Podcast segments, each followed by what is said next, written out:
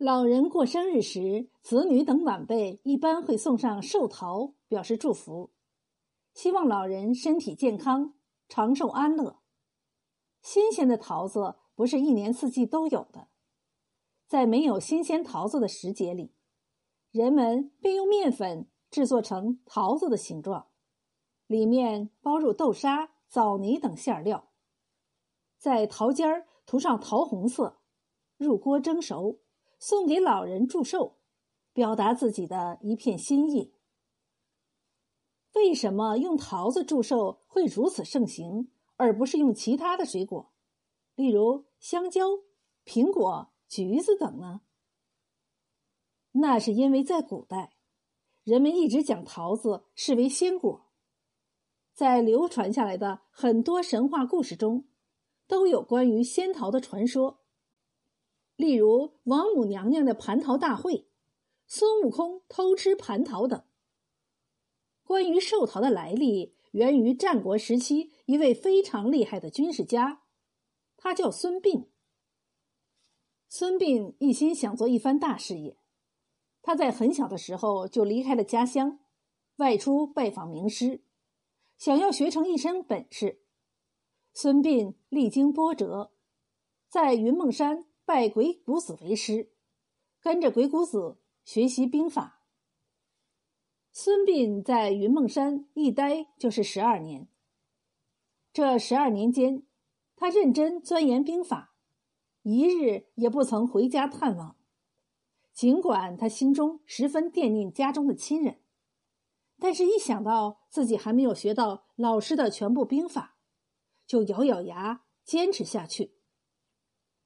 有一天，孙膑正在房中刻苦学习，听到门外有动静。他出门一看，原来是前几日下山探亲的师兄回来了。师兄从包裹里拿出一瓶好酒，递给孙膑，说道：“这是我母亲亲手酿的，味道特别香醇，你尝尝。”孙膑看着师兄洋溢着幸福的面庞。也想到了自己远在家乡的老母亲，十多年不曾相见，不知道母亲的身体是否还安康。孙膑想着想着，不禁痛哭起来。师兄连忙问他出了什么事儿了，他便把心中对家乡的思念和对亲人的愧疚说了出来。师兄宽慰孙膑道。男子汉大丈夫，自然是应当成就一番事业的。但为人子女，尽孝也是责任。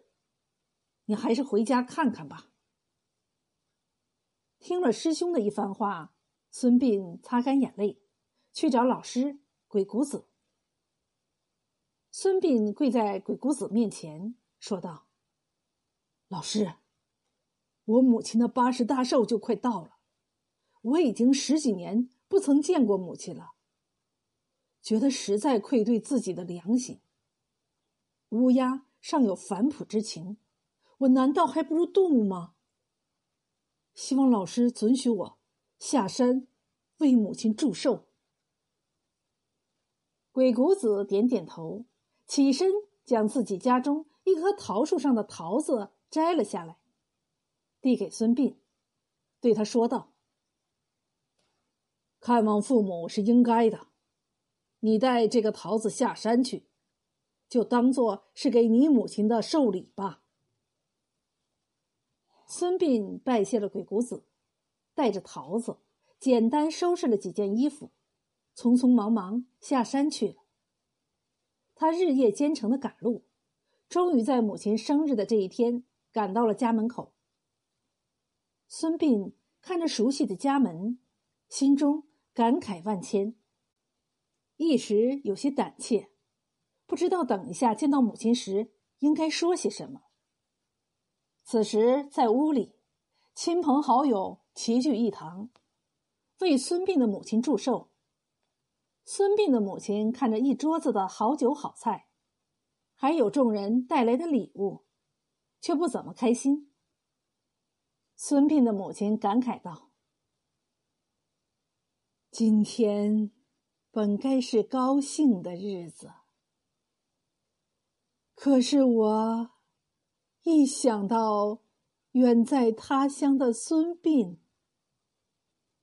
就觉得心里空落落的。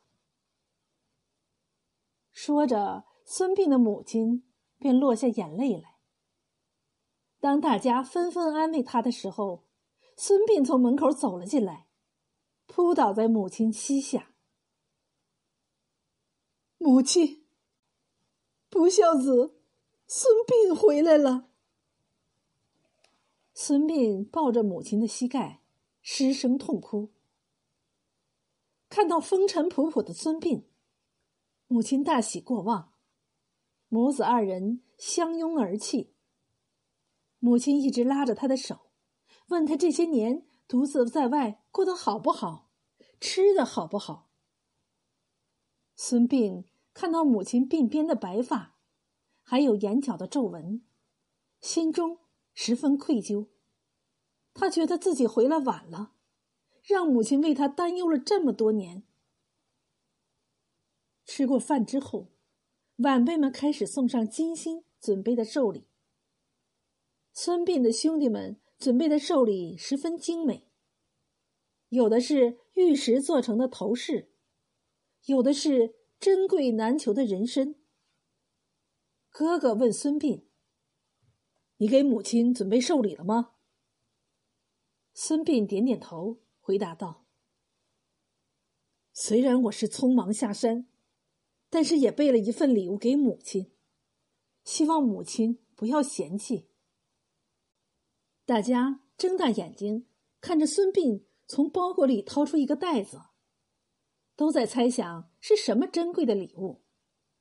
只见孙膑从袋子里拿出一个桃子，众人都觉得这个礼物太过寒酸。哥哥讥讽孙膑：“你离家多年，音讯全无，如今回来，只送母亲一个如此普通的桃子。”实在说不过去吧。孙膑的母亲却十分喜欢这个礼物，他接过桃子，大大的咬了一口，笑容满面的说道：“我觉得这个礼物好的很。这桃子又甜又脆，比我之前吃过的所有桃子都好吃。”这莫不是你从王母娘娘的蟠桃树上摘下来的仙桃吧？听到母亲如此维护自己，孙膑十分感动。他正准备说话，却突然发现，母亲的白发渐渐变得乌黑，眼角的皱纹也逐渐消失。众人看到孙膑的母亲只吃了一口桃子，就变得年轻了十岁，不禁惊讶不已，围着孙膑询问他带回来的桃子是不是真的是仙桃。孙膑不愿过多解释，他想到鬼谷子交给他这个桃子时郑重的样子，明白了老师的一番心意。于是暗暗下定决心，回到云梦山之后，一定要更加努力学习，不辜负老师的期望。后来，孙膑送母亲寿桃，令母亲容光焕发的故事便流传开来。人们都希望自己的父母能够身体健康、长命百岁，便纷纷效仿孙膑。当父母过寿的时候，送上寿桃，表达自己对父母的祝福。后来，老人过生日时，子孙送寿桃变成了一种习俗，代表了子女等晚辈对家里长辈的一种美好的祝福。